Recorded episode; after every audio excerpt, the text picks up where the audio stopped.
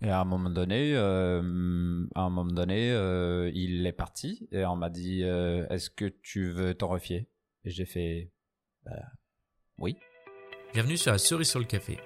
Je suis Charlie et pour ce premier épisode, j'ai choisi d'interviewer Connor, torréfacteur pour la marque KB Roaster à Paris et aussi plusieurs fois champion de France. Je vous en dis pas plus, je vous laisse découvrir et à bientôt.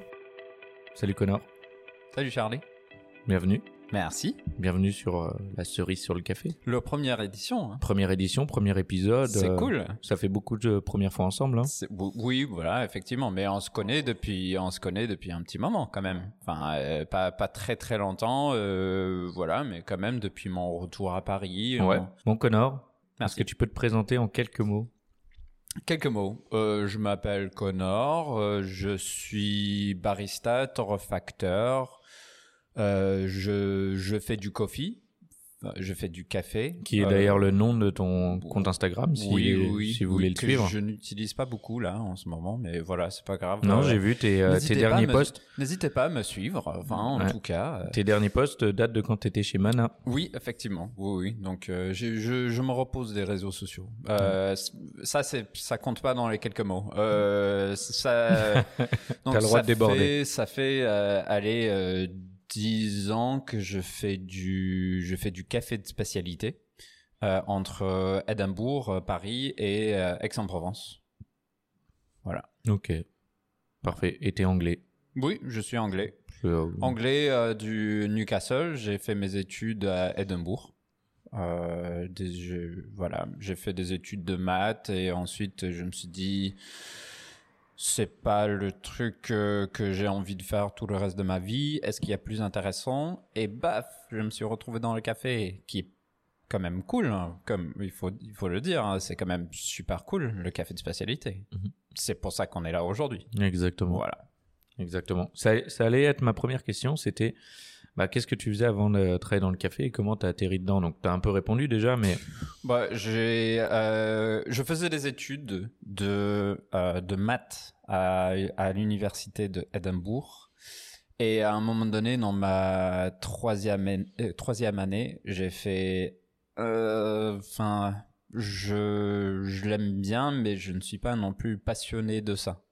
J'ai choisi des maths parce que c'est c'est cool et je je enfin je faisais bien à l'école et ça ça me permet de faire plein de carrières différentes et voilà c'est très bien mais finalement je me suis dit euh, allez qu'est-ce que j'ai actuellement envie de faire avec ma vie? Qu'est-ce que j'ai envie de où est-ce que j'ai envie d'aller? Euh, qu'est-ce que j'ai envie de faire? Et euh, on m'a offert un, un- une journée de formation café avec avec Pumphreys à Oh. Newcastle. C'est euh, un peu euh, spécialité, début de spécialité euh, à Newcastle, dans les Angleterre. J'ai fait ça, j'ai fait un flat white. J'ai, je l'ai beaucoup aimé. J'ai, j'ai, enfin, c'était, c'était le mélange parfait entre déguster des choses et, enfin, les aspects précis, scientifiques. Il faut tout, comment- tout peser, voilà. Et comment t'es arrivé euh, à faire cette formation? Est-ce que t'étais déjà client des euh, parce que Oh, J'ai bien aimé le café et euh, on savait, on m'a dit, euh, on m'a dit que c'était un cadeau, un, petit, un petit bon cadeau pour une journée de formation et donc je l'ai fait. J'ai fait ça et donc j'avais zéro expérience dans le café de spécialité. Euh, mais j'ai déménagé à Édimbourg pour ma quatrième année de, en tant qu'étudiant à, euh, à un quartier où il y avait le café de spécialité de Édimbourg qui venait d'ouvrir leur deuxième ou je pense que c'était leur troisième boutique à cinq minutes à pied. ok qui s'appelait Artisan Roast. Je connais très bien. Ouais. J'habitais à côté à Stockbridge. Ouais, ouais. Et enfin, c'était celle à Brunsfield. Ouais. Et, ils venaient d'ouvrir, ils étaient ouverts depuis, je pense, une semaine quand j'ai quand je suis arrivé euh, pour ma quatrième année à, à Édimbourg. Et j'ai postulé entre, entre guillemets, on va mettre postulé entre guillemets parce que je suis allé, j'ai fait Vous cherchez des, faut, faut chercher des baristas. Je ne suis pas barista, mais est-ce que vous en cherchez quand même? Est-ce que tu l'as dit en français euh, là-bas en oui, Écosse? oui, bien Ouais. sûr, comme ça, bah, je peux. Et ils t'ont embauché, non? Are you looking for baristas? C'est à peu près ça que j'ai dit. Et euh, j'ai euh, donc j'ai rencontré ce jour-là, j'ai rencontré Todd, qui est un de mes, de mes Salut Todd. très bons potes, euh, qui, Qui nous écoutera, hein, c'est sûr. Oui, oui, Ouais. oui, oui, en français, bien Ouais. sûr, oui, oui, avec son bon niveau. c'est là, c'est un de mes meilleurs potes là maintenant à Édimbourg. euh, c'est lui qui m'a accueilli. Il m'a fait, il m'a fait, euh, ok, fais-moi un flat white. J'ai fait un flat white. Il me dit, est-ce que tu peux commencer la semaine prochaine? Et j'ai fait oui. Et voilà. Et feu. Voilà. Et c'était il y a 10 ans? Oui. C'était en euh, voilà en septembre 2000, euh, 2011. Voilà. Donc j'ai euh, j'ai fait j'ai fait ça pendant mes études, euh, pendant que je terminais mes études, et en- je l'ai continué. J'ai continué, j'ai continué à apprendre, à pousser le café de spécialité, à améliorer la qualité dans cette boutique, à lire. euh, Enfin, c'était pas. C'était à une époque où il y avait, il y avait un peu d'écriture sur le café, mais c'était pas non plus euh, euh, courant. J'ai envie de dire, il y Ouais. avait des forums où des gens avec les machines à espresso s'intéressaient à la maison. Il y avait, Ouais. c'était un peu les débuts des, des concours de barista. Euh, cette, cette époque-là, c'était, il y avait des, des choses, mais c'était pas non plus, Ouais. euh, c'était pas l'époque de barista hustle où tu peux t'inscrire et faire des, des cours euh, illimités et voilà. Euh, Et d'ailleurs, je te coupe avant de- d'embrayer sur la, la prochaine question qui va être la continuité. Imaginons Connor, là tu viens avec moi à Noël et tu dois expliquer ce que c'est le café de spécialité à ma grand-mère. Hmm. Qu'est-ce que c'est? Euh, du café de très très très très très bonne qualité. Genre euh, c'est c'est le, le plus simple que je peux que je peux dire. Ouais. C'est euh, quand on imagine les les grands crus de vin des des races de viande élevées euh, par des, des gens avec énormément de connaissances qui le font depuis des années mais qui prend particulièrement soin de ça. C'est comparable. Ouais. Si, euh, si, si je dois la décrire comme ça, c'est vraiment un produit poussé à son extrême en termes de qualité. Ouais, On peut rentrer dans plein de détails Non, de comment, comment on arrive à avoir des, des, des choses euh, qualitatives et ce que c'est plus précisément la, la qualité là-dessus? Mhm. Parce que la qualité, c'est gustatif, mais c'est aussi euh, en euh, transparence et comment on, comment on, on, on paye les personnes qui fournissent ce café, les producteurs, euh, euh, comment on, on, on- on paye ces personnes, ça, ça compte aussi dans la qualité du produit. Bien sûr. Et euh, donc le terme en anglais c'est specialty coffee. Mm. Mais est-ce que tu aimes ce terme toi en français café de spécialité? Est-ce que tu trouves qu'il est parlant ou pas? Euh, c'est assez vague, mais qu'est-ce qu'on a de mieux? Je sais pas. T'aurais une idée là? trois- troisième Là, vague, Je te, je te café- donne 10 secondes pour trouver un, Caf- un terme qui café est. du troisième vague, du quatrième vague, euh, café de qualité. euh, Enfin, c'est hum, c'est dur à décrire parce Ouais. que c'est ça veut pas dire grand chose du bon café. Ça veut pas Exactement. dire grand chose. C'est il faut.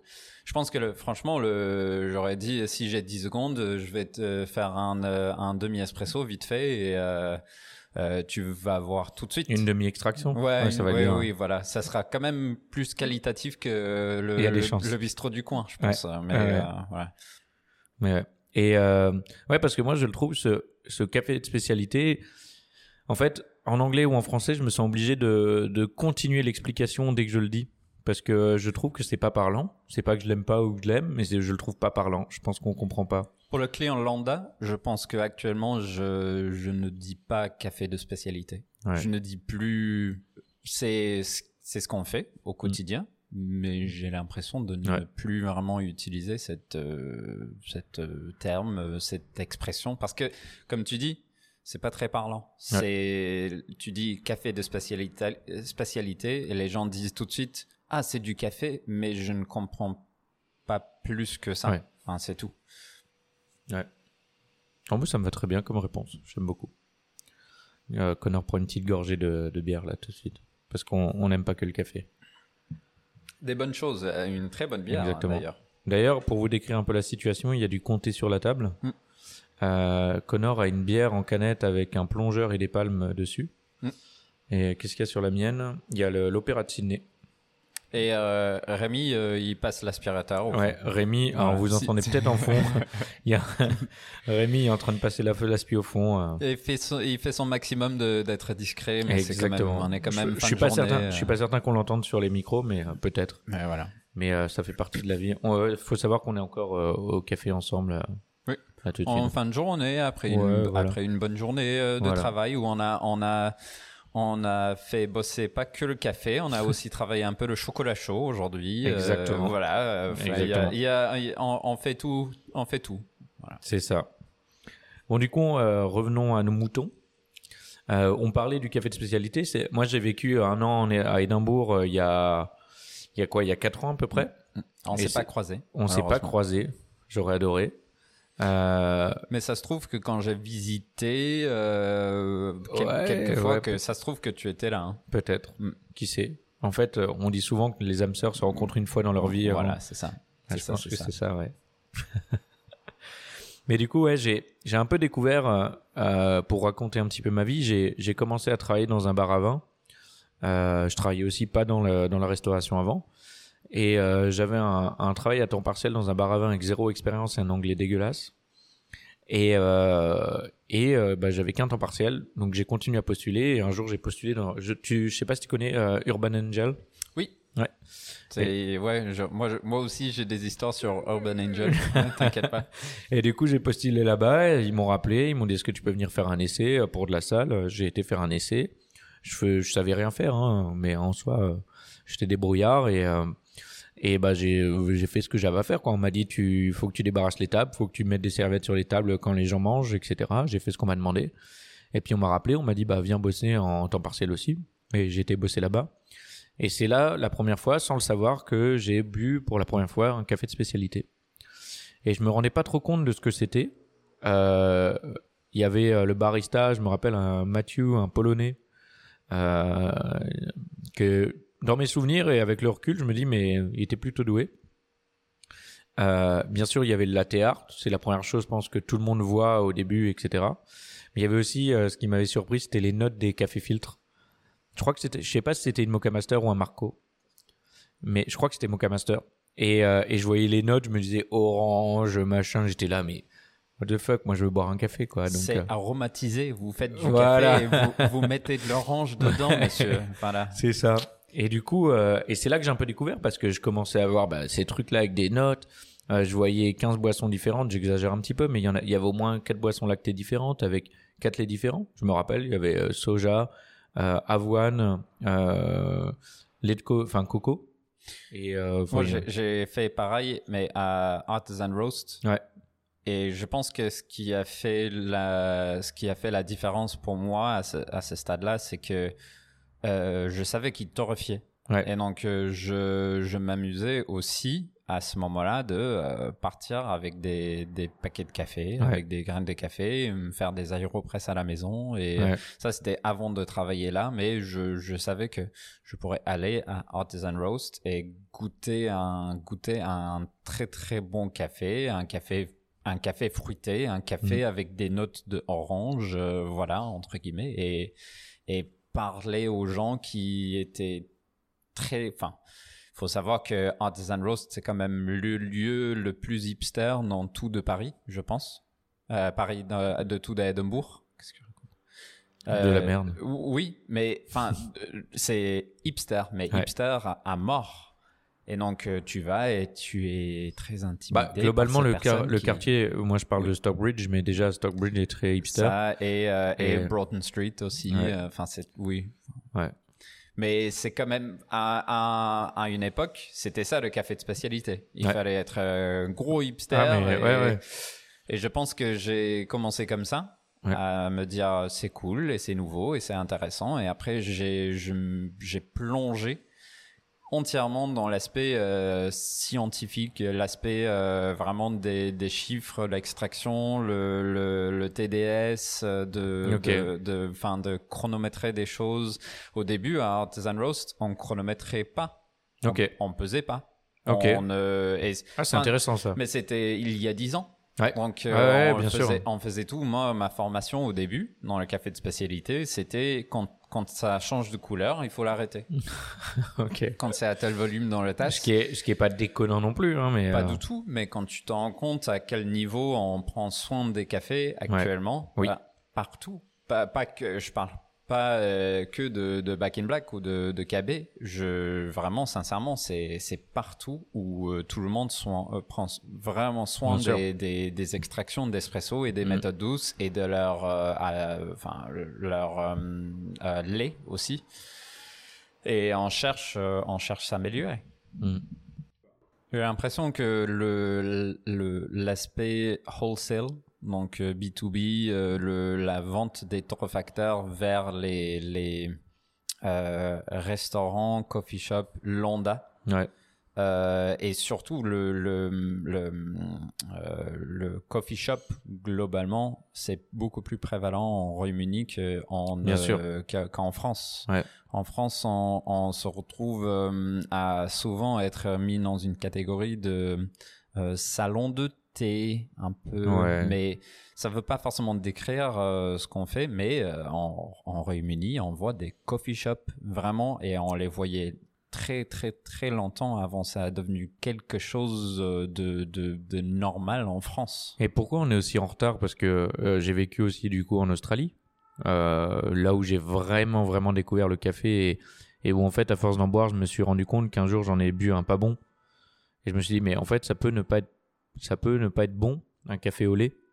Euh, en France, j'en buvais pas des cafés au lait, ça m'arrivait jamais.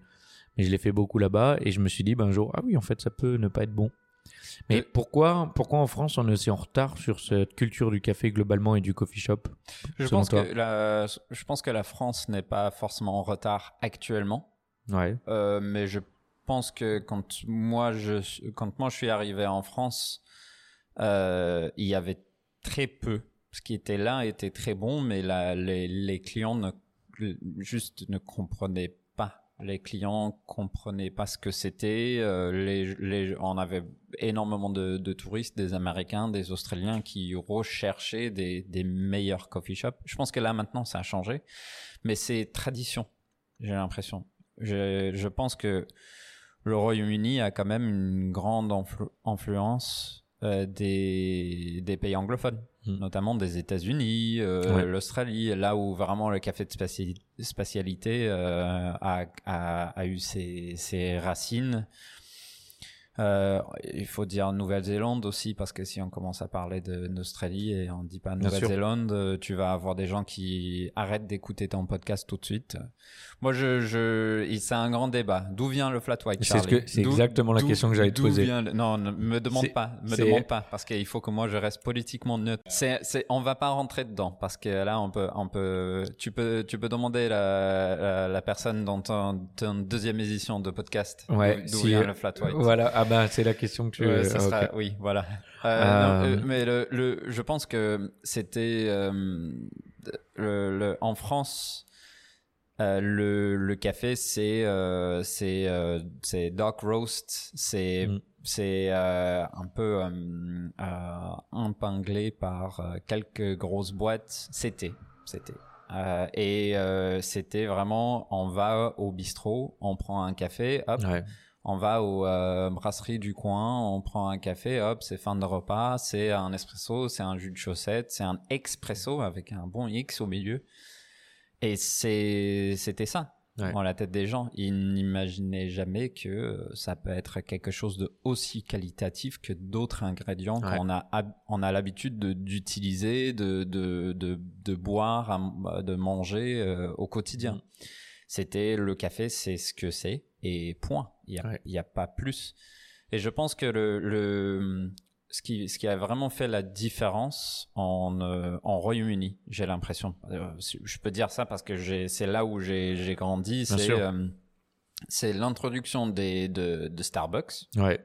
Très franchement, c'est le, le- ce concept de coffee shop.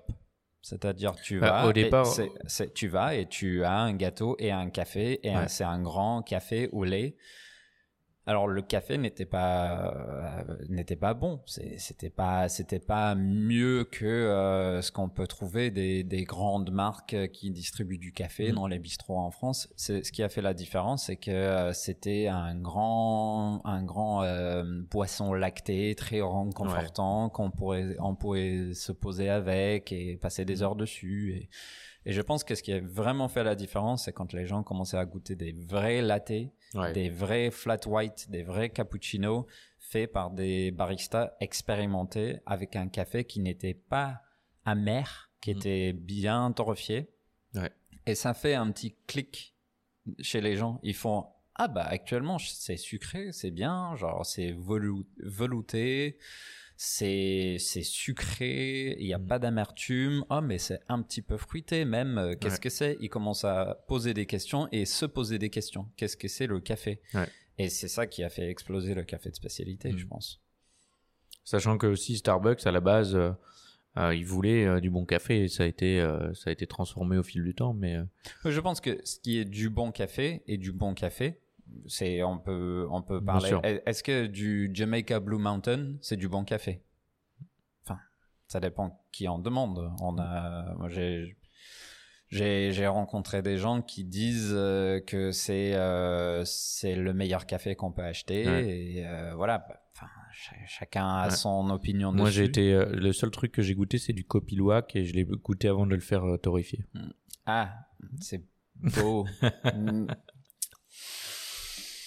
Voilà voilà. ça tourne mal. Et, euh, et du coup, euh, ouais, parfait, parfaite transition. euh, à quel moment tu t'es tourné vers la, vers la torréfaction? T'étais où? T'étais- C'était quand? C'était Bah, je, je, je pense que le, le, le côté barista, le côté extraction, vraiment prendre un café et la extraire, c'est illimité. On peut toujours jouer Ouais. avec, euh, on peut toujours, euh, on peut toujours pousser le, le truc plus loin. Il y a Ouais. encore euh, de la recherche faite dessus. Mm. Mais à un moment donné, quand tu es barista et tu as quelque part dans la même société, dans, Mm. à Artisan Roast où je travaillais quand je, quand je suis arrivé à Paris, je travaillais pour Coutume. mhm. Il y avait. Ça, c'était il y a combien de temps? Ça, c'était en 2013 que je suis arrivé à Paris. Et euh, c'est là. C'est, c'est juste à côté. Ça se passe dans la même boutique. Ou euh, Ouais. là, même à, à Artisan Roast, j'ai assisté à la production. J'ai, j'ai empaqueté euh, quelques sachets. Donc, je voyais la machine. Je, Mm. je la voyais tourner. Je voyais la personne suivre une courbe de torréfaction. Et en, en même, c'est le même principe que euh, ce qui m'a attiré vers le pourquoi gram- grammer ce qu'on a dans le porte-filtre et dans la tasse et Mm. chronométrer et contrôler le pré-infusion. C'est cette même chose. C'est qu'est-ce qu'il fait, pourquoi il fait ça avec la machine, comment il comment il choisit la température, etc., etc. Et donc, Et, et j'ai j'ai demandé j'ai demandé euh, de, de passer plus de temps à la torréfaction ça, c'était à coutume ou à Artisan Roast à coutume Ok. à coutume et j'ai euh, eu j'ai eu quelques débuts de formation par euh, Antoine Etienne, euh, par Lacey Wood qui s'occupait majoritairement de la torréfaction Euh, mais mon, euh, mon- un de mes meilleurs amis, euh, Steven Bennett, qui euh, maintenant euh, il a il, il était à coutume, il était présent à coutume quand moi je suis arrivé. Ouais. Il euh, il s'intéressait aussi. Mm. euh, j'avais aussi fait un petit peu de, je me suis amusé à Edinburgh à faire torréfaction machine à popcorn. Ok. Euh, donc j'avais déjà des, des débuts, mais quand, quand tu vois la, la grosse machine derrière, tu fais ah c'est intéressant. Et- D'ailleurs, et- on n'a pas pensé à ça, mais est-ce que tu peux aussi expliquer à ma grand-mère euh, ce que c'est la torréfaction? Parce que c'est, ça semble logique quand on est dedans, mais tout le monde ne sait pas. la cuisson du café.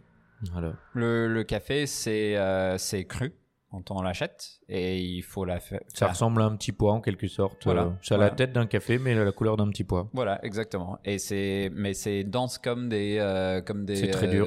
des, euh, des légumes euh, séchés. Ouais. Enfin, comme des, des haricots séchés. Euh, ça, ce, ce même genre de choses, on, on, on n'aurait jamais euh, croqué des, euh, des Voilà. légumes comme ça. Mais, euh, enfin, après un petit peu de, de cuisson, ça, on, on arrive de faire quelque chose avec.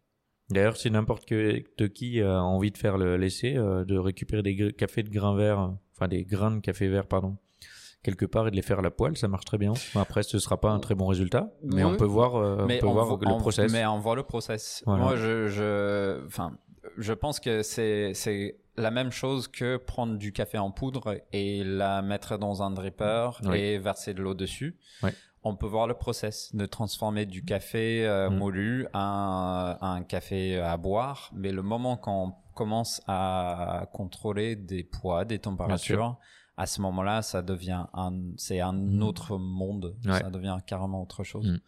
Donc j'ai j'ai commencé ma formation à Coutume et euh, euh, mon ami euh, Steven Bennett, il est euh, il a il, il allait quitter Coutume pour euh, lancer son propre coffee shop torréfaction à, Mhm. À Utrecht aux Pays-Bas. Ok. Euh, donc, euh, j'ai continué ma formation avec lui en faisant contrôle de qualité à coutume en parallèle. Et à un moment donné, euh, à un moment donné, euh, il est parti et on m'a dit euh, Est-ce que tu veux torréfier Et j'ai fait Bah, Oui.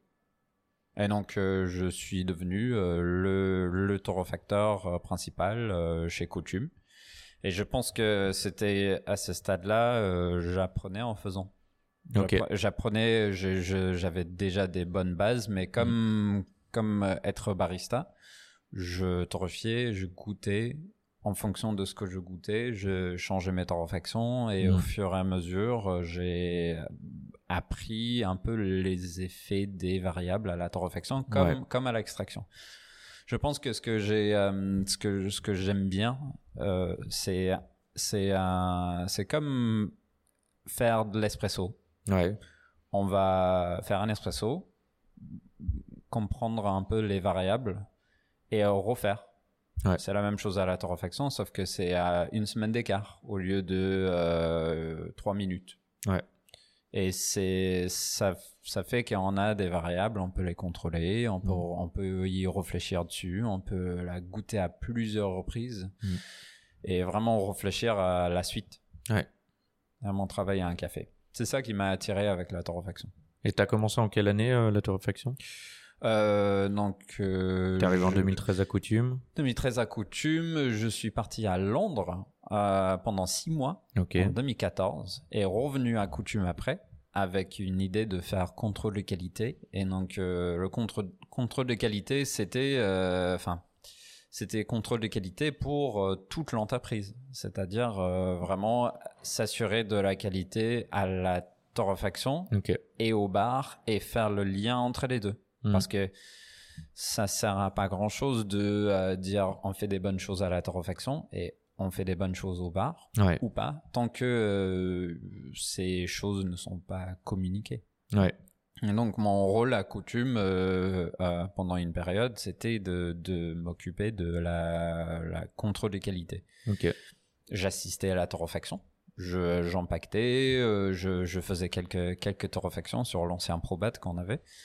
Et à partir de là, donc ça devait être en 2015, euh, milieu de 2015. à peu près. Ok. Et du coup, euh, j'avais vu que je t'avais stalké sur Instagram un petit peu euh, pour ça préparer l'interview. Ça fait peur. Ouais, je sais. Mm. Euh, 2014, t'as fait un masterclass avec Scott Rao. Euh, oui, oui, oui. euh, Enfin, euh, je pense que c'est C'était où? dès mon retour à Coutume, c'était à Coutume les ateliers. Ok. Et euh, il, il venait à Paris et on a, on a euh, invité, euh, c'était euh, quelques baristas. Il, a fait deux, deux masterclass même. Il a Ouais. fait un masterclass de brew et un masterclass de, de torréfaction. Et c'était qui Scott Rao à ce moment-là? C'était, enfin, c'est un, un peu au, à mes débuts de torréfaction. mais je pense que si tu es torréfacteur, notamment un torréfacteur aux États-Unis, Ouais. tu dois la connaître un, un, un peu mieux, mais Scott Rao, Scott Rao, Rare. Rao, euh, c'est un, un torréfacteur qui a un peu, un, un peu le même approche que moi, c'est-à-dire il torréfie énormément de café, il goûte tout et il contrôle ses variables au maximum. Ouais. Et il, il, il a l'esprit, euh, il a l'esprit scientifique de vraiment comment euh, améliorer, euh, améliorer ce qu'il fait. Ok. Donc c'est quelqu'un de, de, de expérimenté, mais juste en faisant, en faisant Ouais, ok. beaucoup, beaucoup, beaucoup, Donc, beaucoup, en prenant beaucoup par lui-même et, euh, beaucoup de choses. ouais. Oui, oui, voilà.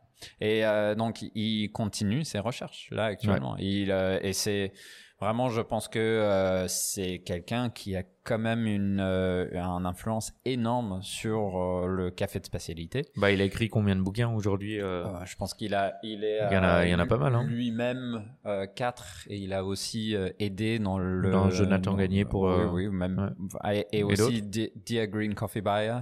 Ok. Euh, oui, enfin c'est c'est un influence énorme, Ouais. énorme. Ouais. Et au- au- en tant que torréfacteur, euh, il a écrit les vraiment euh, deux des livres euh, qu'on utilise comme point de référence pour des torréfacteurs. On a un euh, on a un, euh, un, un chef euh, en cuisine actuellement, Koji, Ouais.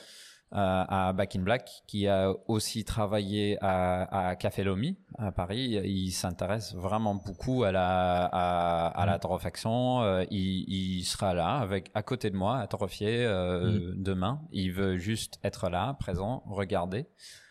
Et euh, il m'a dit, il m'a dit euh, qu'est-ce que qu'est-ce que je peux faire euh, et j'ai fait bah c'est un peu il n'y a pas de actuellement de juste je lis ce livre et je sais tout. Il faut lire un peu, faire un peu, pratiquer, goûter, ensuite pratiquer encore un petit peu, goûter Ouais. encore un petit peu, réfléchir. Mais j'ai dit le meilleur truc, c'est de euh, venir tous les jeudis, torréfier à côté de moi et lire les livres de Scott Ouais. Reo. Parce qu'à à ce moment-là, tu vas, tu vas comprendre pourquoi je fais certaines choses, pourquoi je fais pas d'autres choses et Ouais. euh, ce que j'espère obtenir comme résultat final. Ouais. Ça rejoint un peu euh, soit les gens que je forme ou soit les gens qui me posent des questions ou qui demandent des conseils sur euh, le café, sur comment devenir barista pour monter un café ou des choses comme ça. Alors j'ai pas l'expérience de monter un café, mais c'est souvent je leur dis, bah en fait c'est compliqué parce que euh, vous, il vous faut de la théorie et il vous faut de la pratique et sans les deux vous pouvez rien faire. Et euh, en tout cas pour faire du café de spécialité. Je pense que ça sera très difficile en tout Oui, cas. voilà. C'est que si on veut devenir barista, eh ben, il faut se documenter, il faut lire, il faut regarder des vidéos, faut poser des questions et il faut pratiquer à côté. Et c'est là où on peut commencer à parler du futur de café de spécialité. Exactement. Et c'est une des questions que j'allais te poser aussi plus tard. Vas-y, euh, vas-y, pose. Ah, mais question. attends, Pose- attends. Oui, oui, mais non, on, on saute des étapes. On saute, On des étapes. étapes. Non, mais on, peut y mais arriver. mais mais euh, c'est agréable, on papote, euh, c'est cool. Euh, tu- j'aime pas trop parler avec toi, mais c'est pas grave. Euh, mais voilà. non, déjà, euh, avant, avant de parler du futur, euh, On va parler du passé. On va Présent. parler du passé. Tu as quand même euh, euh, participé à pas mal de compétitions. Mhm. Pour ceux qui ne savent pas, il existe des championnats de France. Mais avant ça, enfin, il existe euh, même, euh, je sais pas où a été la première compétition au monde de café, mais il existe aujourd'hui des championnats de France. Australie. Voilà. Il existe des euh, championnats de France et, euh, et quand on se qualifie aujourd'hui pour les championnats de France, euh, qui, qui sont organisés par la SCA, Specialty Coffee Association, euh, qui est une, association internationale, hein, euh, et ben on se qualifie pour les championnats du monde. Et toi, tu as été euh, notamment trois fois champion de France, si je me trompe pas, sans lire mes notes. Tu te trompes Euh, pas. non, 2000, euh, 2016, tu es champion de France brewer. Effectivement, 2017, tu es champion de France brewer. tout à fait. La première année, tu vas à Dublin. la deuxième oui. année, tu vas à Taïwan. Non, là je me trompe, ça c'était pour le, la torréfaction. Je sais plus. Budapest. Budapest, Mm. voilà. Et euh, et tu es aussi champion de France torréfaction 2019. Effectivement. Et là où tu as été à Taïwan. Donc oui, effectivement, tu m'as bien stocké sur sur euh, sur Instagram. Mais ça, tout Oui, ça, oui. je savais déjà. Ah Mais, euh, d'accord. ok. enfin, il y avait pas mal de choses que je savais déjà, mais Ouais. euh, Mais c'est pour ça que tu portes euh, toujours ton petit carnet avec toi. Exactement. quand, je, quand je dis quelque chose, tu, euh, tu te caches en bas et tu, tu écris des notes. c'est ça. D'accord, ok. non, Ouais. j'ai- J'ai mieux compris là maintenant. Ouais, voilà. Euh, oui, effectivement. Et du trois, coup, trois fois champion de France et j'ai participé. Je, je suis allé au championnat du monde pour représenter la France euh, à trois reprises. Et à, à quel moment déjà tu t'es donc t'étais chez Coutume, tu revenais de Londres, t'étais chez Coutume à ce moment-là pour la première compétition? Non. T'étais où? Première compétition, c'était en, euh, en 2013. Oh, pardon. 2013 euh, pour euh, Artisan Roast. Bah, c'était l'année de 2000, euh, 2013. Oui, d'ailleurs, j'aurais pu poser ma question différemment parce Donc, que. euh, donc là, euh, Et là compétition de quoi? barista. Ok. On était, on était trois à Artisan Roast euh, de, de vouloir euh, faire ce concours et on s'est bien amusé. Il y avait beaucoup de participants à ce moment-là? Ah, je Ça devait pas être très développé. Même plus. Bah, c'était, euh, c'était en, en Royaume-Uni. Ouais. C'était des championnats régionaux. Ok. Donc à ce stade-là, euh, c'était quand même développé euh, au Ouais, stade ouais, d'avoir des, des championnats de chaque région et les, les gagnants en chaque région allaient euh, représenter leur région euh, Ouais. au championnat au Royaume-Uni. Et euh, j'étais disqualifié. Ah, pourquoi? Euh, un gros overtime. Ah, J'ai du mal, je pense que ceux qui me connaissent déjà euh, comprennent que je, je fais quand même des choses à mon rythme à moi. Et euh, ça veut dire que 15 minutes, moi je, je- j'aime bien 16 minutes pour faire euh, 4 espresso, 4 cappuccino, 4 boissons lactées et 4 boissons signature. Ouais. J'aime bien 16 minutes ou même aller euh, 16-30. Ok. Mais euh, voilà, les, les, les règles officielles, euh, ils aiment pas 16 minutes. Ouais. Euh, voilà, ils aiment 15 minutes. Et ça, Ouais, ça- je pense ok. que j'ai- tendance à, quand je, je- à, à m'entraîner, m'entraîner, m'entraîner énormément sur, le, sur, le, le- sur un concours. Ouais. Et ensuite, euh, arriver sur scène et vouloir m'exprimer parfaitement. Et donc, je commence à, fa- à parler Très beaucoup plus- doucement. beaucoup plus lentement Ouais. pour faire en sorte que les juges me comprennent parfaitement. Au lieu de juste aller au rythme normal Voilà. et parler et faire ce que j'ai pratiqué. Et, et donc finalement, euh, ça m'est arrivé à plusieurs reprises de de- d'avoir euh, d'avoir un overtime. Ouais. Ok. Mais voilà, première en 2013 et ensuite euh, deuxième en 2014. Ok. Et euh, c'était euh, à, à coutume à mon retour en 2015 que j'ai euh, j'ai encore commencé à, à, à reprendre des concours à ce Ouais. moment-là. Et du coup, première victoire 2015, Euh, 2016. 2016, pardon. J'ai fait. euh, J'étais. Même moi, je, je me perds parfois. Ouais. En Donc 2015, 2016. en 2015, en 2015, j'ai fait euh, tout, tout un an. J'ai fait le championnat de cup tasting, barista, euh, Brewers Cup et Coffee and Good Spirit. Oh, t'as pas fait le latte art Non, non, Ah, pas- la TRT, c'est pas vraiment. Moi, je sais faire un cœur, Ouais. c'est tout. J'attends toujours que qu'on me forme à faire une, un Rosetta. Je t'apprendrai. Merci, c'est gentil. la tarte, je fais juste assez pour faire en sorte que le, le client apprécie ce qui est Ouais. actuellement gustativement à la tasse. Ouais, voilà. c'est- le plus important. hein. Voilà, exactement. Et euh, du coup, euh, ouais, 2016, du coup, champion. C'est quoi le brew Pareil, explique à ma grand-mère, s'il te plaît. Euh, le le, tu veux dire à ta grand-mère le, le, le concours ou qu'est-ce que c'est le- les méthodes douces? Ouais, méthode douce ou le brew, parce qu'on n'a pas dit méthode douce encore, on vient de le dire seulement, mais qu'est-ce que le brew ou la méthode douce? C'est l'extraction d'un d'un café avec avec la petite machine, la machine où on met le, le filtre en papier. Sauf qu'au lieu d'une machine, mamie, c'est une euh, c'est une, une bouilloire à la main qu'on verse sur un lit de café. Elle s'appelle Hélène d'ailleurs, ma mamie. Hélène, Ouais. Ench- enchantée. Enfin, Hélène ou Rita, ça dépend à qui tu t'adresses. Euh, enchantée au, au- à les deux. Ouais. Enfin, ench- enchanté. Ça me fait plaisir de vous expliquer les nuances de café de spécialité aujourd'hui à travers ce, ce première édition de, Voilà. de- de- du podcast.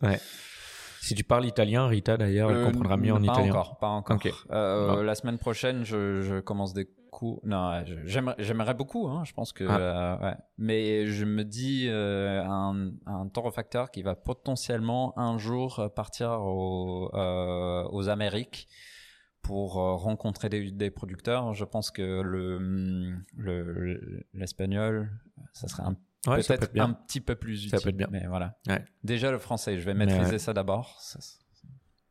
Première étape. Et du coup, euh, ouais, explique aussi rapidement. Alors, on va pas faire le détail de toutes les compétitions non plus, mais en quoi consiste une compétition de café? Ça Au final, ça se ressemble quand même globalement euh, dans l'idée. Ça, dé- ça dépend le concours. euh, là, ceux qui sont, euh, bah, ceux qu'on parle, sont divisés en un peu par par épreuve. C'est-à-dire, il y a le concours de Brewers Cup, le World Brewers Cup.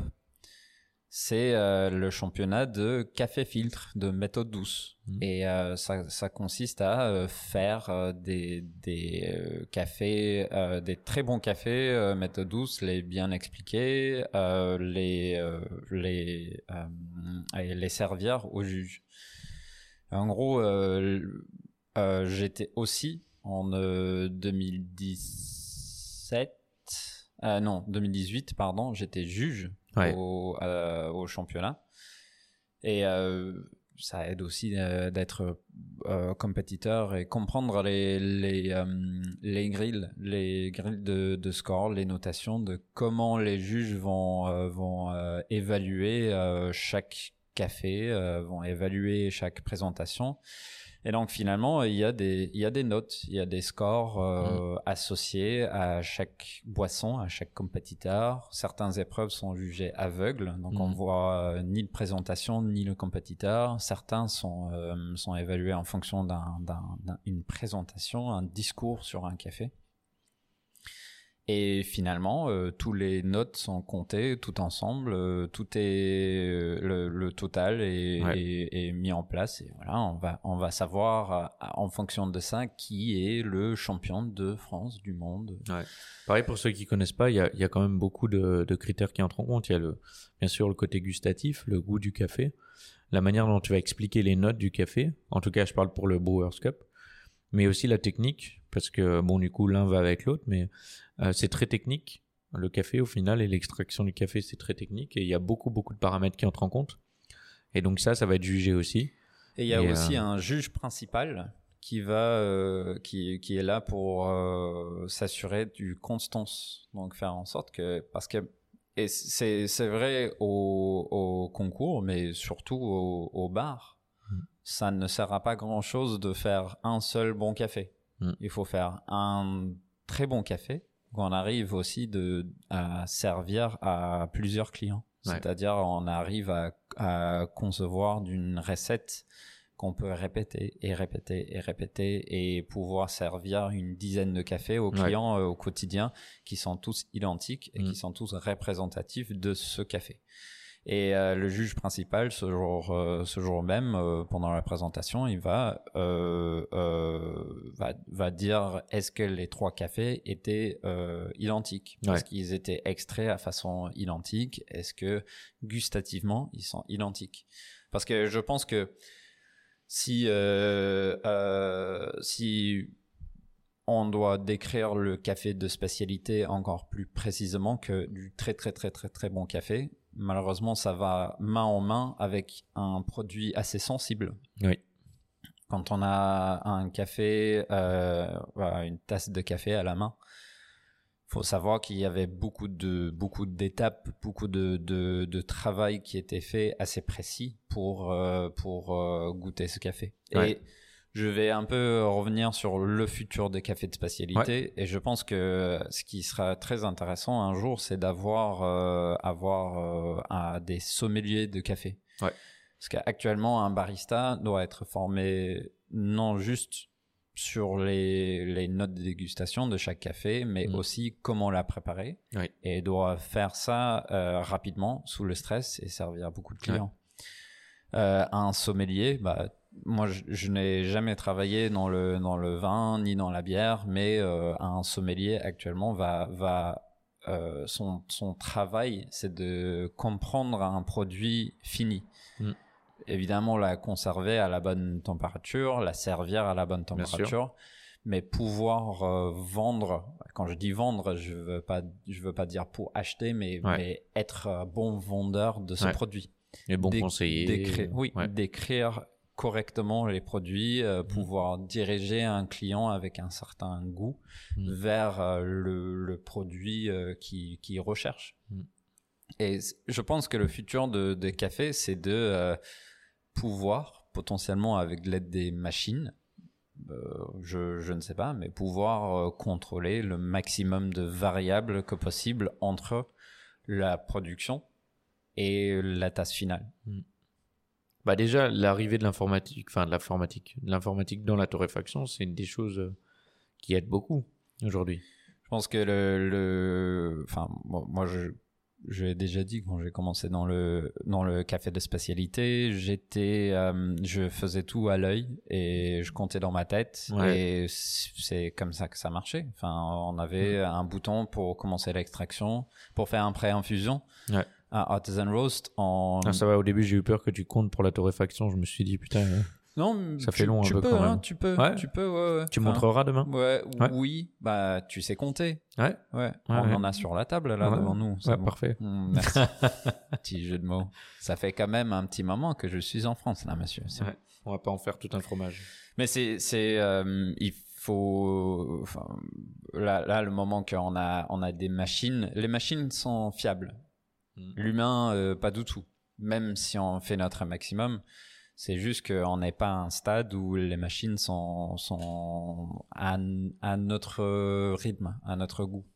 On a des machines qui arrivent à faire des choses quand même correctement. Et euh, euh, encore, on parlait de Scott Rao, mais aussi quelqu'un qui a eu énormément d'influence sur le café de spécialité, c'est Matt Perger.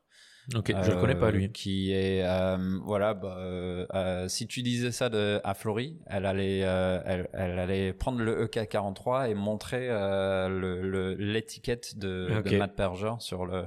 Bah, est-ce que tu sais, Charlie, pourquoi on utilise le EK43 comme moulin euh, un peu de base? Non, je ne sais pas, connard.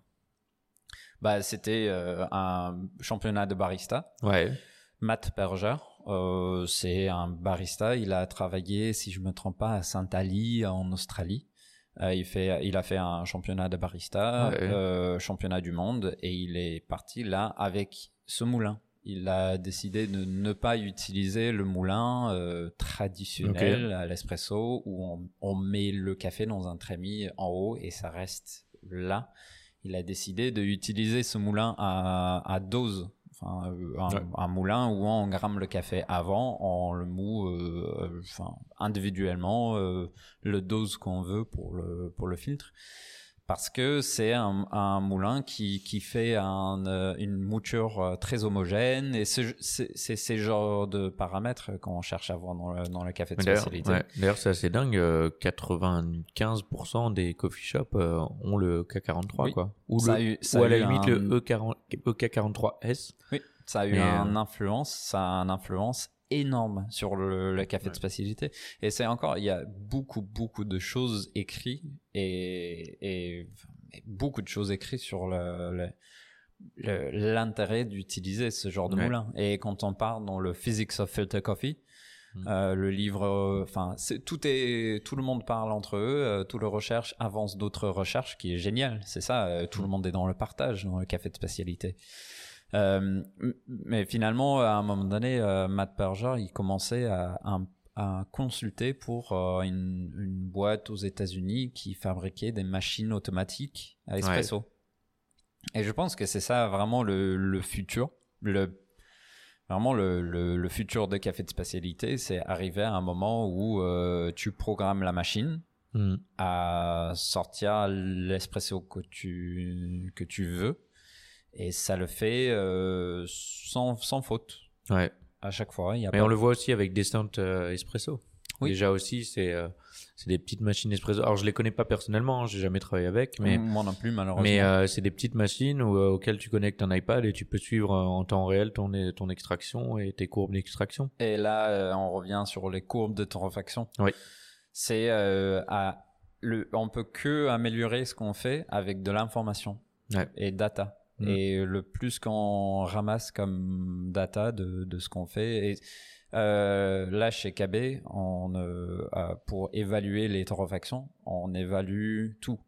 Tout est noté, tout est mis dans un, dans un système. On utilise un logiciel euh, pour suivre les courbes de torréfaction. Qui s'appelle Cropster. Cropstar, exactement, mais aussi pour, pour noter les cafés. Ouais.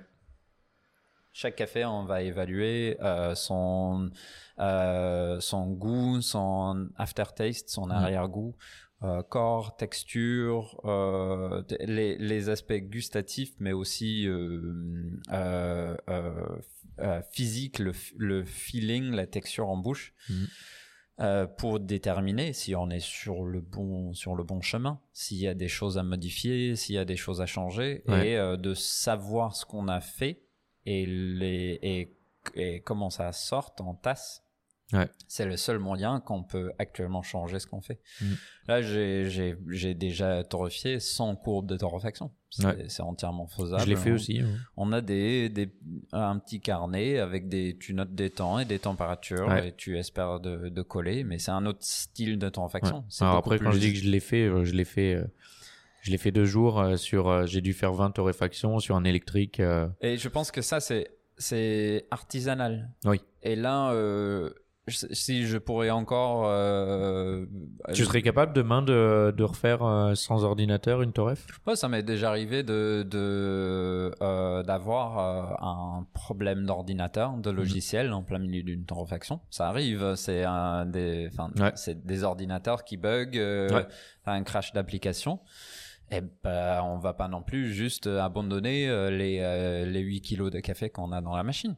Ouais. On peut pas faire ça. C'est il faut euh, il faut quand même faire quelque chose. Et je pense que au fil des années, tu as des marqueurs en tête, euh, tu commences à comprendre euh, à peu près où il faut changer des choses. Je pense que l'avantage aussi avec euh, avec une courbe de torréfaction, c'est Ouais. l'enregistrement des informations, et c'est-à-dire que je n'ai pas besoin de retenir Mhm. que je descends le gaz de 11 millibars à 10 millibars à 153 degrés je, je n'ai pas besoin de retenir toute cette information Mm. parce qu'il y a un logiciel qui me, me donne cette information tous les jours. Mais ouais. je sais à peu près ce que je dois faire pour, Mhm. euh, pour euh, sortir quelque Ouais. chose de correct. Il y a des marqueurs euh, du euh, développement. Donc pendant la torréfaction, on a, euh, on a euh, des, des, des points clés, des moments clés, euh, un point jaune qui est le, le c'est, on le fait à l'œil euh, actuellement, c'est le moment où oui, il n'y a, plus du tout de couleur vert dans le café. Ça devient tout jaune. la réaction de Maillard ou? Oui, c'est là où on peut considérer qu'on commence la phase Maillard. Mm. À partir de là, euh, il y a un moment euh, autour de 195 degrés, ça dépend des sondes, où on a un, un crack, premier crack. C'est euh, le moment que on, on a un- le l'eau enfin, le- le- l'humidité qui reste dans les grains chauffe suffisamment et, et comme, comme des graines de popcorn est expulsé, oui, ça, Voilà. ça- et ça fait des petits cric, cric, ça, C'est assez, ouais, c'est assez bluffant. La première fois que j'ai entendu, euh, C'est- impressionnant. marrant. ouais. Et c'est ce qu'on on utilise ça aussi comme marqueur. Et donc on sait, euh, on sait, il y a, enfin c'est cette même chose. Il y a Mhm. beaucoup de recherches de faits sur euh, l'impact de développement, de, euh, de vitesse de développement, de température à la fin. Mais on a des petites, je pense qu'au au bout d'un moment, quand tu as torréfié, je pense que j'ai dû torréfier des des, enfin des tonnes et des tonnes et des tonnes de café. Là Mhm. maintenant, j'ai passé des années à faire ça. Tu commences à avoir des, des, des idées en tête de comment faire sans logiciel. Ouais. Mais euh, là, c'est pour dépanner. Pour Ouais. moi, pour moi, c'est euh, torréfier comme ça. Là, actuellement, avec des, la qualité de café qu'on a, Ouais. on, on a accès, euh, qu'on qu'on peut utiliser maintenant, c'est euh, c'est pour dépanner. Mm. À ne pas suivre les courbes de torréfaction, pour moi, c'est juste parce qu'on n'a pas de choix ce jour, Ouais, ouais. ce jour-là. Mais euh, dans un idéal, Mm. il faut la faire à chaque, Ouais. à chaque fois. Et je vais revenir en arrière un peu, mais euh, euh, ça fait quoi d'être champion de France la première fois? C'est Parce que c'est quand même le résultat de pas mal de boulot? oui, oui. Euh, c'est euh, Tu je m'y attendais pas. Ouais. Je m'y attendais pas du tout. Euh, j'étais, euh, c'était une période de ma vie euh, assez, assez. Est-ce que c'est cette compétition-là où t'es turbulent. Ouais. Et j'ai fait énormément de travail et j'étais, je pense que trois jours, trois jours avant le concours, j'étais prêt à, à désister. Et euh, mon collègue euh, qui faisait aussi le concours euh, avec moi cette année-là, Mati, euh, qui était à coutume, il m'a il m'a dit non mais fais-la euh, parce que sinon je, je serai là tout seul et euh, s'il te plaît m'accompagne. Et J'ai fait ouais ok vas-y. Je- Mon but à ce moment-là c'est juste de faire en de sorte que l'accompagner, ouais. accompagner Mati et aller sur scène avec quelque chose qui n'est pas dégueulasse. Ouais. Et finalement, j'ai pu faire un peu mieux que ça. Ouais. Et donc et donc là, quand tu vas pour euh, accompagner quelqu'un et tu dis euh, je veux juste aller sur scène, faire trois bons cafés, Ouais. expliquer mon café, faire quelque chose de beau, faire mon métier, mais devant les juges. Je l'avais déjà fait le- ce concours en 2015, donc je Ouais. savais de, de Tu savais où t'allais à peu près, ouais. mais de ensuite être déclaré champion euh, parmi euh, enfin les autres compétiteurs Ouais. il y avait il y avait d'autres compétiteurs notamment euh, Thomas Cassignac qui était champion en, en 2015 Ouais. Euh, il y avait enfin il y- avait des, des compétiteurs de, de fort sur le scène des cafés de, Mm. de, de à Paris en France pardon Ouais. et donc de, de finir en premier bah on s'y attend pas Mm. on s'y attend pas et je pense que c'était un peu la même chose franchement en 2017 et en 2019 Ouais. j'ai juste euh, j'y vais pour faire mon maximum et si ça se passe bien ça se passe bien et, Et c'est en, euh, c'est en 2017 que t'as changé ta méthode euh, la veille? Euh, non. Ou ton café, ou euh, je- Non, ça c'était ça c'était en 2016. En Ok. 2016, euh, j'étais à 23 heures la veille du, du concours. euh, j'ai je j'avais ouvert et refermé mon paquet de café trop de fois. et donc euh, Ça fait quoi d'ouvrir euh, trop de fois un paquet de café, Connor euh, ça fait mal aux mains. C'est vraiment ça. Non, le, le, euh, donc le, le café, euh, notamment le café, euh, f- euh, on, on parle toujours d'un café fraîchement torréfié. Mhm. Et c'est parce qu'après la torréfaction, on peut attendre d'avoir euh, un, euh, un, un peu de gaz. Euh, notamment, euh, euh, je me trompe toujours, c'est carbone dioxyde ou dioxyde de carbone? Dioxyde de carbone. Merci. Euh, dioxyde de carbone bloqué, un peu bloqué dans les cellules de, de café. Et c'est ce gaz qui, qui empêche le café à se, se oxyder. Mm. Et donc à ce stade-là, ça va garder ses arômes, euh, tout ce qui est aromatique, euh, tout ce qui est aromates volatiles, euh, Ouais. des, des, des acides, ça sera encore plus impressionnant. Et à force de l'ouvrir, bah, ça s'échappe. Et, euh, Voilà, ça, le gaz s'échappe et est remplacé finalement par l'oxygène Mhm. qui oxydise, par l'air qui oxydise le, le, le café. Et donc on se retrouve avec quelque chose qui et c'est c'est un nombre de, de ce que ce qui était le café avant. Ouais. C'est pour ça qu'on dit toujours fraîchement torréfié, fraîchement Ouais. moulu, c'est toujours mieux. Moi je conseille tout le monde de acheter du café fraîchement torréfié. Je enfin il ne faut pas forcément acheter du café euh, le torréfié le jour même. Mhm. C'est pas, c'est pas comme ça qu'on on espère travailler non plus.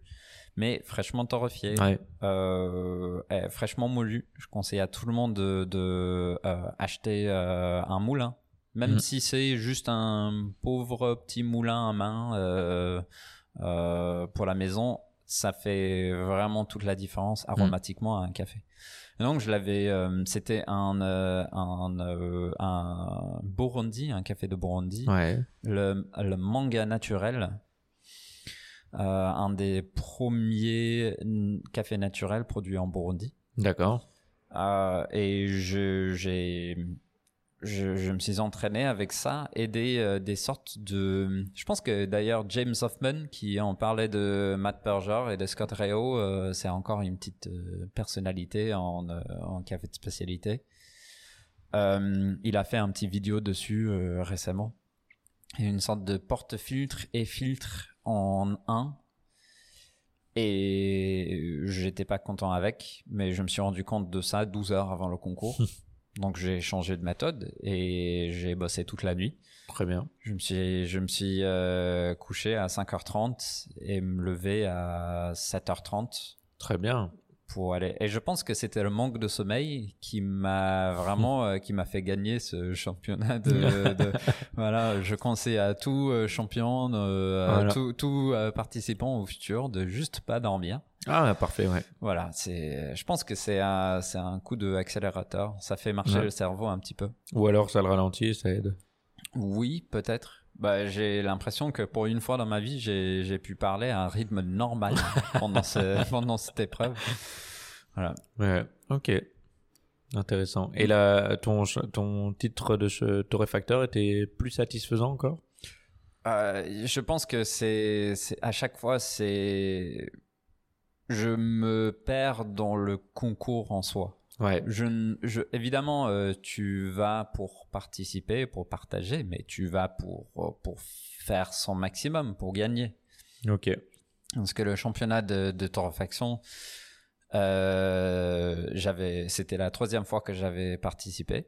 Donc j'ai fait la, la première édition de championnat de torréfaction en France. J'ai pris deuxième place. Ah. Ah ben. Et la fois d'après, ah, la non, douzième. Non, non, mais tu dis ah, mais moi j'étais, j'étais, c'était incroyable, incroyable avoir deuxième place. Euh, deuxième année. Douzième. Oui, Stalké. Ouais, oui, oui, mais j'ai fait av- avant dernière place. Et enfin, ça, ça, c'est surprenant quand même. Moi, je, je suis allé pour faire mon maximum. Ouais. Donc, à chaque fois que, moi, je, je- j'aime beaucoup faire ce genre de compétition parce qu'à chaque fois, je- j'apprends. Ouais.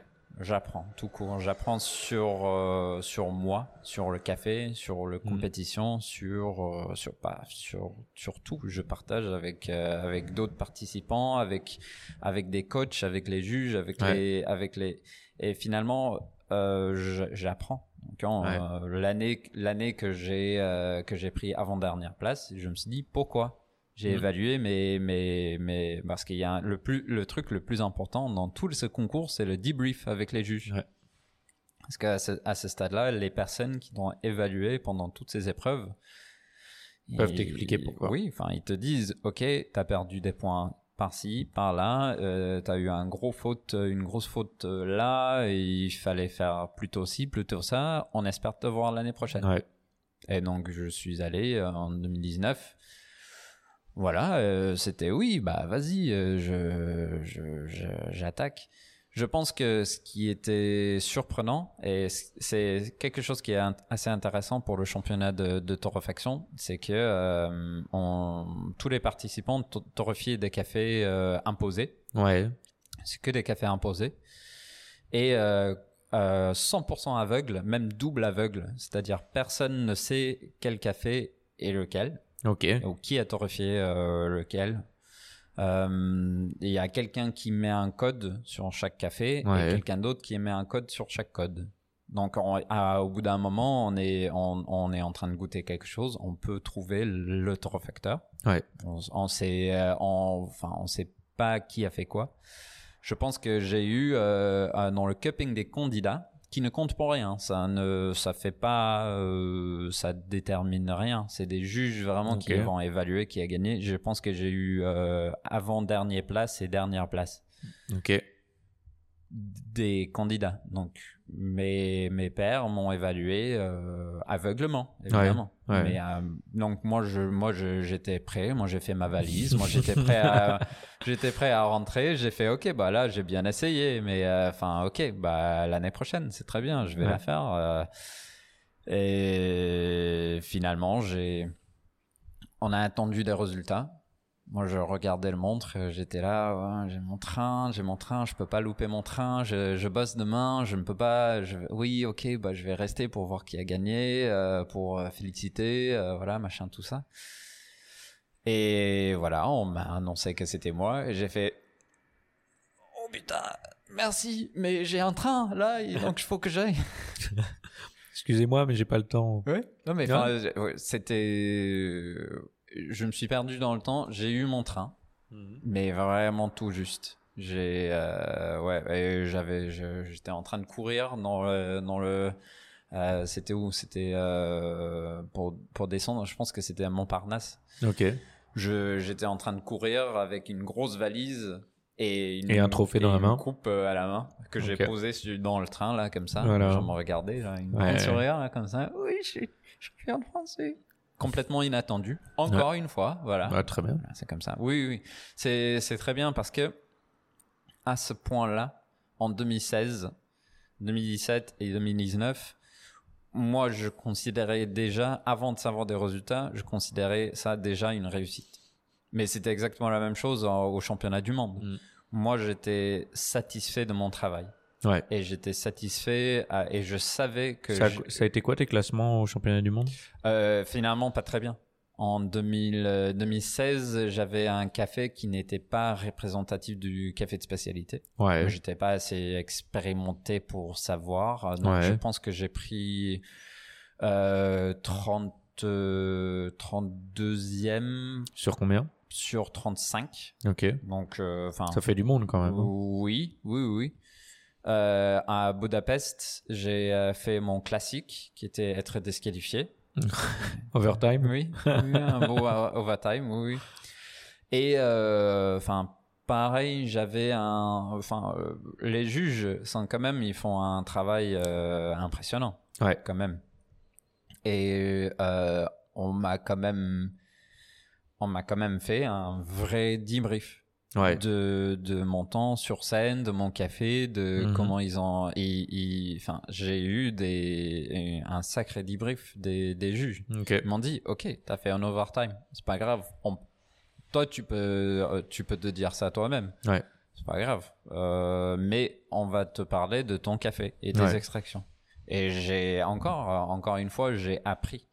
C'était à ce Mhm. stade-là, euh, en 2016 et 2017, que j'ai commencé à mieux comprendre ce que c'est le, euh, le la, la production à la source. Je, je suis toujours pas allé, malgré moi. Mais euh, la, la, de, de ce que c'est la production, c'est Ouais. c'est, c'est en, en euh, 2017 à, Bu- à Budapest que j'ai appris ce que c'est un baby geisha.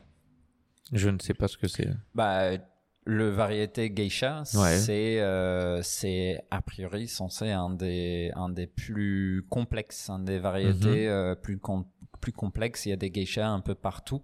Ouais. Ben, un, euh, mon, mon juge principal, cette année-là, à Budapest, il m'a dit Est-ce que ton geisha était, un, était planté il y a moins de 4 ans? Moins de 3 ans? Et j'ai dit Oui. Et il m'a dit Ça se ressentait en tasse C'était un baby geisha. un baby geisha. C'est-à-dire, euh, il parlait à ce moment-là, et à ce moment-là, c'est dans le debrief, euh, tu écoutes aux paroles avec la, la, la bouche ouverte, là, comme ça, en train de voir, ah, oui, d'accord, ok, oui. Et il me parlait de développement de racines euh, des, des caféiers et, et notamment de certaines variétés euh, qui poussent, euh, enfin, le geisha qui a euh, sur le, le morphologie des, des, euh, des arbres, on peut attendre une sorte de, de, euh, de structure racinale développée que à partir de tel moment et tu fais waouh, c'est ok, ouais, enfin, c'est pour ça que je suis là en fait. Je suis là pour, euh, pour euh, prendre cette information et courir avec. Ouais. Mais on en a déjà discuté, mais c'est une des raisons aussi pour lesquelles j'aimerais faire des compétitions. Je sais pas encore si j'en ferai, mais euh, c'est vraiment l'idée d'apprendre et moi ça me stimule d'avoir des objectifs et, et ça me pousse. Mais c'est c'est vrai que c'est pour ces, ces trucs-là, c'est c'est vraiment très très motivant quoi. Moi, j'ai j'ai commencé à faire des concours parce que je me suis dit, je vais apprendre. Ouais. Peu importe ce qui se passe, Mm. je vais apprendre. Ouais, que tu te plantes ou pas, t'apprendras quoi. Et je pense que moi, je, je dirais à, à, à tout le monde, je pense que là, c'est, ça, ça a peut-être changé là maintenant, mais en, en 2015-2016, quand tu pourrais aller avec euh, quelques pichets, les mains dans les poches et, euh, et un sachet de café et, et faire des cafés pour les juges. Là, le championnat de barista en France, c'est un peu plus poussé actuellement. Ouais. Mais euh, moi, je, je, je dis à tout le monde, si tu te sens à aller sur scène, Mm. achète-toi du matos, entraîne-toi, euh, passe le temps.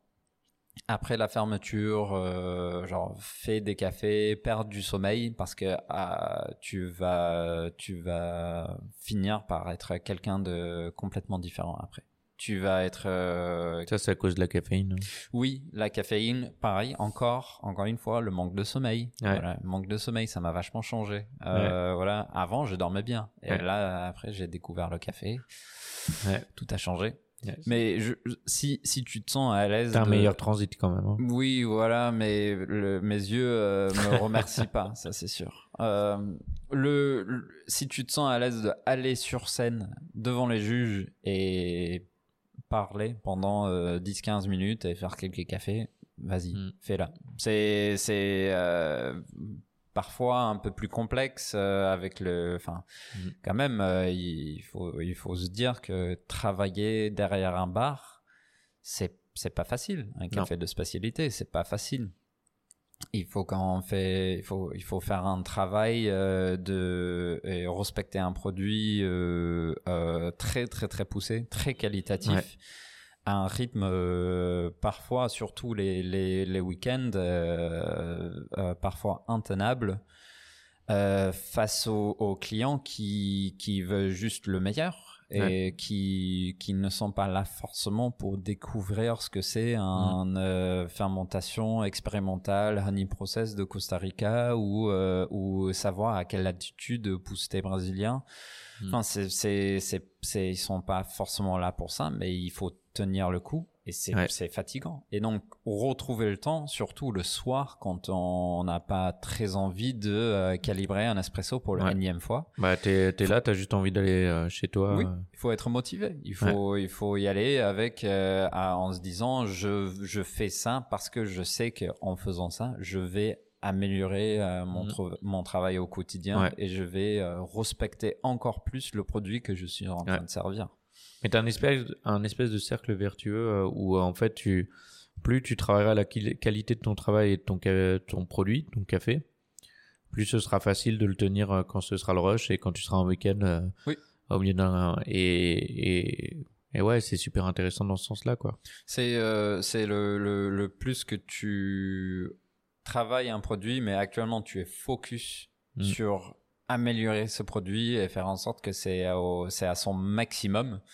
Voilà, euh, c'est ça devient, comme tu dis, ça devient plus plus en plus facile de, de maintenir la qualité.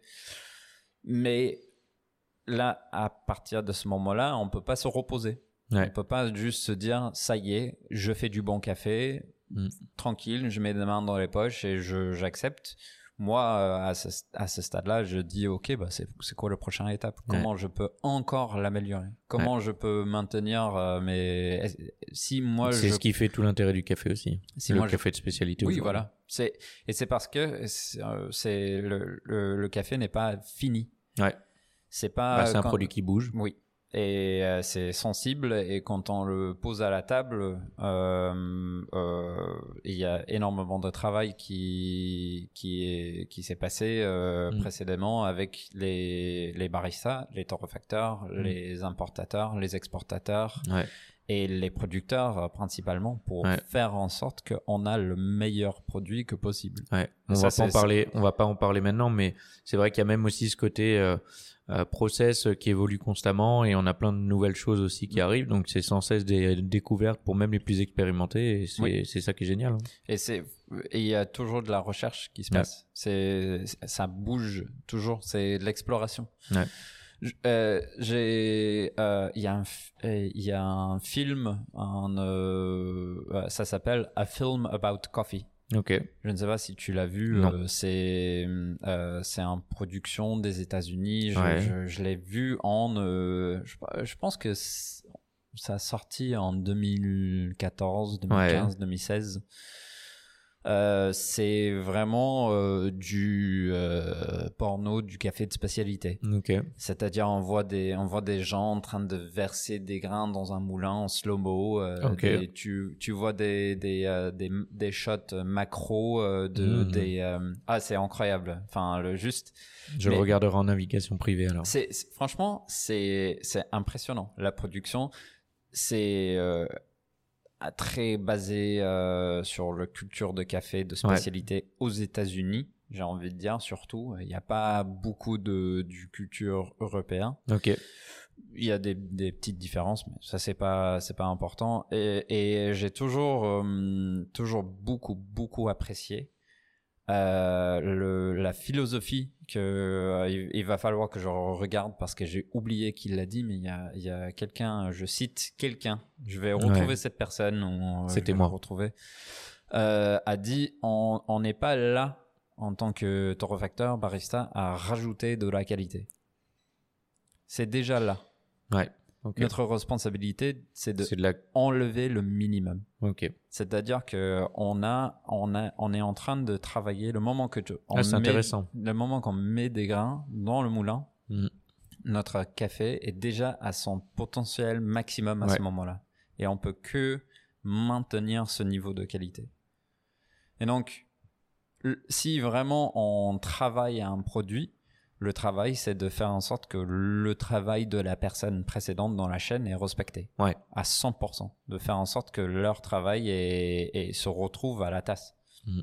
Et ça, euh, je pense que c'est encore une raison que j'ai fait barista et ensuite torréfacteur. Ouais. C'est de, moi, j'aime beaucoup le contrôle. J'aime, euh, Mhm. je suis très euh, contrôleur. Euh, je, j'aime, bien euh, tout, tout voir, tout savoir, Mhm. avoir la main un peu partout et, et se dire, j'ai, j'ai, je, je sais ce qui s'est passé avec ce, Ouais. avec ce produit, avec ce café. Et dans la continuité, du coup, quand tu dis, tu te vois où dans 5 ans? Tu dois faire quoi 5 ans, on sera à quelle année? 2026 à la retraite, je pense. Ouais. Ce sera euh, idéal. Barbados euh, à la plage euh, avec un bon café en main euh, Ouais. en ayant. Euh, allez. Tu en- seras toujours torréfacteur, tu penses? Euh, oui, je pense. Mais euh, quelque chose qui me manque, pas forcément dans cette euh, époque de pandémie globale, Ouais. mais quelque chose qui me manque euh, de l'aspect de torréfaction, c'est l'interaction client. Ok. Euh, quand j'étais mathématicien et Mhm. quand je voulais un peu, euh, enfin, quand il fallait me pousser vers une carrière Ouais. et quelque chose que j'avais envie de faire au quotidien, je me suis dit, j'ai pas envie de m'enfermer dans un bureau Ouais. Et écrire des, des chiffres et des symboles et des, des, des équations et des formulaires euh, sur euh, des tableaux euh, toute la journée et écrire des papiers. J'ai- pas envie de faire ça parce que j'ai envie de, de parler aux gens et Ouais. avoir l'interaction humaine. Bah là, tu vas parler à, à potentiellement un million de personnes, hein, parce que j'attends pas moins sur le podcast. hein. J'espère. Non, je parle à toi. Ah. Ah, oui. Ou- Attends. Je... Il y a des gens qui nous regardent là Non, Euh, qui nous bah, il y a Rémi nous qui passe de temps en temps, là, mais- passe- il a arrêté de passer l'aspirateur. Le, je, je pense que le, le, l'idée de avoir un café et, et la présenter actuellement, aller vers un client et dire ce café vient de tel pays, ça a été produit par telle personne, euh, c'est telle variété et je peux, je peux vous dire euh, comment ça va ressentir à la tasse euh, Ouais. le- les, les notes de dégustation parce que j'ai j'ai travaillé ce café, j'ai passé Ouais. beaucoup de temps à travailler ce café et je pense que le c'est encore une philosophie que j'apprécie à KB. C'est être en passionné. C'est moi je, je, je me sens capable de de, de parler de des, des cafés que je torréfie et, et que je, je sers aux clients Ouais. parce que je suis passionné de ces produits. Mm. On choisit les cafés parce que on- ça nous ça nous saute aux yeux Ouais. saute aux yeux, au palais. euh, c'est impressionnant, c'est passionnant. on est en train de choisir les cafés euh, à KB parce que on, on, on, s- on se dit, Rémi, il aime bien dire euh, on est un torréfacteur égoïste, c'est-à-dire Ouais. on choisit les cafés que pour nous, mais je pense que c'est une bonne chose, parce que ça veut Ouais. dire qu'on a, si on arrive à transmettre plus facilement notre envie de déguster ce café au Bien client sûr. final. Hmm. Donc là, euh, quand tu me demandes euh, dans 5 ans, je pense que j'aimerais bien, euh, j'aimerais bien euh, peut-être récupérer un aspect de, de servir le Ouais, client final. C'est c'est c'est difficile parce qu'il faut Ouais, il faut il faut répartir son temps et Ouais. il faut aussi euh, le le plus qu'on fait, le plus le si on fait plus plusieurs rôles, c'est difficile de faire chaque rôle euh, correctement à, Ouais. à 100% à sa capacité. Donc actuellement, je je je, je reste à la torréfaction parce que je je me sens très Ouais. bien là et en pandémie globale, ça veut dire que je peux rester dans ma petite grotte avec mes cafés, avec ma machine et sortir des bonnes choses. Ouais. Ça, ça m'arrange. Mais j'aime j'aime beaucoup, euh, j'ai beaucoup apprécié euh, le, mon expérience au Paris Café Festival. Mhm. Euh, C'était il, y a- il y a presque deux semaines là maintenant, où euh, j'ai pu, pour la première fois en, en, en très longtemps, promouvoir les cafés Ouais. que je Et en parler. au quotidien et dire aux gens. Mais quand je dis promouvoir, je veux juste. Enfin, je, je, je n'étais pas forcément là pour vendre, pour dire. si, je t'ai euh, vu, s'il je vous t'ai vu arracher des billets dans les mains des gens. Arrête. oui, hein. oui, oui, oui. Arracher les billets des mains des gens. Oui, Ouais. oui, oui. Bah, on a quand même, on a comme, quand même vendu quelques paquets de café, effectivement. Euh, mais j'étais là pour, pour juste parler de ce que c'est KB, la philosophie, de comment on opère, euh, comment je- moi je travaille et ce que c'est le, le, le, le bon café, à Ouais. mon avis. Et ça, ça me, ça me- ça m'intéresse euh, à chaque fois.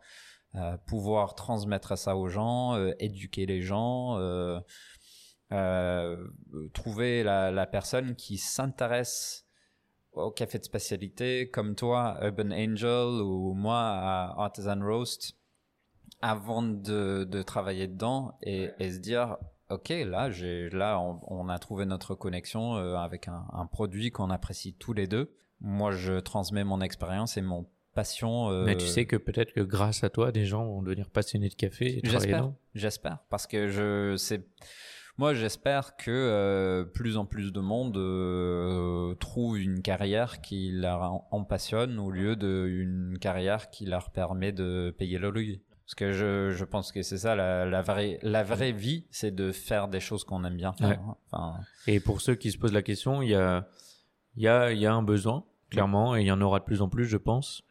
Euh, il faut du temps, il faut de la passion, il faut, euh, il faut, faut se lancer. c'est pas facile. C'est pas Je vais- facile. Je vais, dire, je vais dire ça, même de quelqu'un de passionné, c'est pas, c'est pas tous les jours évident. Il y a euh, malgré tout dans la restauration, Mm. il faut passer la serpillère. Oui. Euh, il faut ramasser des bouts de verre cassés. Oui. Il faut, euh, il faut euh, parfois euh, gérer les clients un peu désagréables.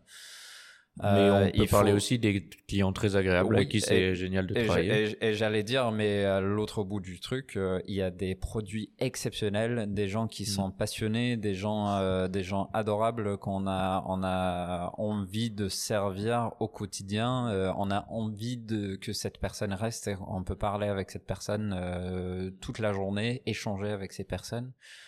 C'est aussi l'aspect de, de, de pouvoir euh, mettre, mettre, mettre la tête entièrement dans un, dans un café et être focus à 100% dessus et Ouais. travailler un produit pour que ça soit parfait, parfait et ensuite dire je suis 100% fier de servir ça Ouais. aux, aux clients. Et ça, c'est, ça, c'est le, c'est pour ça que moi je fais ce métier. Bah, un des plus grands plaisirs que j'ai pu avoir, c'était quand des gens me, me disent, euh, un sourire aux lèvres, euh, j'ai jamais bu un café comme ça, quoi. Ça, ça fait Ça, plaisir. c'est super Ça satisfaisant. plaisir. Et ça veut dire que tu as enlevé le minimum de, de, de, de qualité. Ça veut dire que tu Ouais. as bien représenté, euh, représenté le travail du torréfacteur et du producteur à- et que finalement cette personne, euh, si on peut continuer dans la définition de café de spécialité pour ta grand-mère, c'est la transparence. Mm. C'est-à-dire que tu peux actuellement dire à, à ce client, parfois on n'a pas le temps de actuellement dire tout ce qu'on a envie de dire, on n'a pas Non. le temps de transmettre toute l'information, mais tu peux. et tu, tu transmets euh, euh, assez directement le, le, le travail d'un Mhm. un producteur individuel ou un, un groupe de producteurs. Euh, contrairement au, au café de commodité, Mhm. qui est à récolter à la masse. euh, et puis on sait jamais ce qu'on achète, C'est euh. industriel. C'est des choses Ouais. qui sont. Il n'y a pas une, une personne au bout de la chaîne qui a vraiment fait le travail. Qui Ouais. a- il y a des gens, euh, mais on les voit jamais.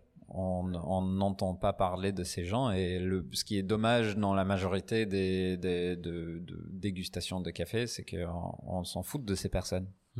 Mm. On s'en fout même de, de- du barista, on s'en fout du torréfacteur. C'est pas des gens. Il n'y a pas de âme dans le produit. Et Non. dans le café de spécialité, la transparence, la traçabilité euh, nous permet de actuellement euh, euh, mettre des, des noms, des visages, des, des aussi passionnés sur un produit et dire oui, ça vient d'un bon endroit, Ouais, au fond de mon cœur. c'est le plus important. Mm. Bon, du coup, Connor, euh, on a déjà bien parlé. Il me reste euh, deux questions. C'est toi qui vas choisir le prochain invité. Ah ouais, c'est moi? Ouais. D'accord. T'as une idée de qui t'aimerais inviter? Euh, Est-ce que j'ai une idée? Attends, Rémi, tu vas l'enregistrer aujourd'hui. Rémi, il est juste derrière. hein. Non, Rémi, pas aujourd'hui. Non, euh, Rémi, Rémi, non, non. euh, non, Rémi, tu, tu Il veux a encore l'esprit à passer. Ouais, ouais, j'allais dire. Euh, C'était Bah, absolument pas enfin, préparé. euh, donc, quelqu'un de café de spécialité, euh, allez, quelqu'un qui est là depuis un petit moment, Ouais, que on connaît tous. ouais. Euh, En tout va- cas, tous les gens du café de spécialité Oui. de la scène parisienne. C'est un, euh, un vrai vétéran de café de spécialité, Ouais. euh, Monsieur Frédéric Poirier. Ah. Je pense que je pense que ça sera très intéressant de avoir euh, ce genre d'échange avec Fred, Mhm. Euh, notamment parce que il est il est il est à fond, il est à fond. Il est il va à tous les événements, il, Ouais. il va dans tous les coffee shops, il parle avec tout le monde, il connaît tout le monde, il est incroyablement gentil. Ouais. Il est très très très gentil ce, ce mec. Et j'ai jamais vu quelqu'un boire autant de café. hein. Voilà, et c'est impressionnant. Ouais, Hein, on, ah dirait, ouais. on dirait moi à la veille d'un concours. hein. Ah, mais je pense qu'il va mourir. Mais, mais tous les jours. Et tu sais que le pire, c'est qu'il me raconte à chaque fois, je crois, si je me trompe pas, je crois qu'il se couche tous les soirs à minuit, il se réveille tous les matins à 7 heures. Malgré tout le café qu'il boit. C'est impressionnant quand Ah même. Mais est-ce qu'il dort actuellement? Je ne sais pas, Tu mais... dis euh, il se couche à minuit. Ah ouais, et mais il je se- crois qu'il a ses ouais. petites habitudes, il me l'a déjà dit plusieurs fois, et... euh, Et Je pense que je pense que Fred, il pourrait, euh, il pourrait, enfin, répondre à, à, à, à toutes tes questions avec avec vigueur, avec le Eh ben, même, avec le même passion que moi j'essaye de transmettre dans mon Ouais. dans mon travail au quotidien. Euh, je pense qu'il peut il peut donner un très très très bon interview. Parfait. Ouais. Et tu auras une question pour lui? Alors, que je vais lui poser pour Question toi. pour Fred. Ça, c'est pas préparé d'ailleurs. Euh, pour Fred, euh, qu'est-ce que j'ai envie de savoir? Qu'est-ce que c'est le meilleur café qu'il a bu dans Ah. sa vie? Ok, intéressant. Parfait. Bah, la question lui sera posée. Et c'est pas chargé parce que je sais que c'est pas un café que moi je l'ai servi. Ça, c'est sûr, et certain parce qu'il a quand même bu euh, des, des, beaucoup de café de Ouais. beaucoup d'autres personnes. Ça, Ouais. c'est sûr et certain. Mais qu'est-ce que c'est le meilleur café qu'il a bu dans sa vie? Ok. le café qui a vraiment lui a marqué, qui lui a transformé son voyage dans le café de spécialité. Eh ben, écoute, la question lui sera posée. Super. Rendez-vous au prochain épisode. Excellent. Merci, Connor. Ah, avec plaisir, Charlie. À bientôt. yes. Bah, à demain. Oui, à demain. Oui, oui, à demain. Ouais.